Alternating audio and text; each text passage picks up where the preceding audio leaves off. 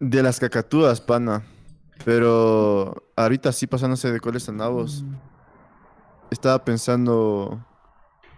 Estaba pensando también en, una nota que leí, loco, que era una cosa como que la clasificación de los artistas partiendo desde una analogía con la, con la, con la naturaleza, hablando de esto de la naturaleza también.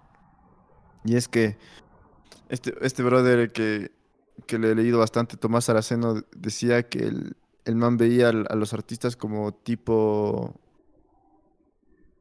que cada, cada artista tiene un- una, una, una diferente forma de sobrevivir, entonces como en la naturaleza. Existen tres modos de sobrevivir, el de invernación, el de mutación y el de reproducción. Y algunos artistas inviernan, entonces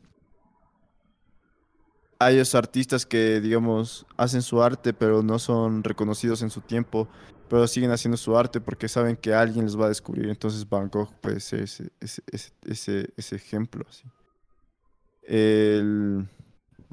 los, que se reproducen pueden ser nuestros profesores, digamos, los que pueden hacer su arte, saben hacer su arte, pero también lo comparten y tienen básicamente como hijos artísticos donde transmiten y sobreviven de esa manera. Y los que mutan, así. Y los que mutan son los que se pueden adaptar y dicen, eh, estoy subiendo videos y me parece que está funcionando subir videos y voy a subir videos y está pegando monetariamente, comercialmente y es fácil.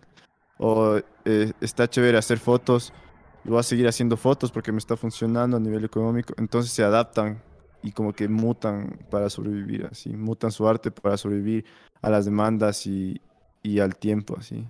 Me parece full chévere ese, ese, ese tipo, de- esos tres tipos de analogías de artistas. Y yo creo que a cualquier artista que te guste es como que sí lo puedes identificar en uno de los tres grupos, creo, sin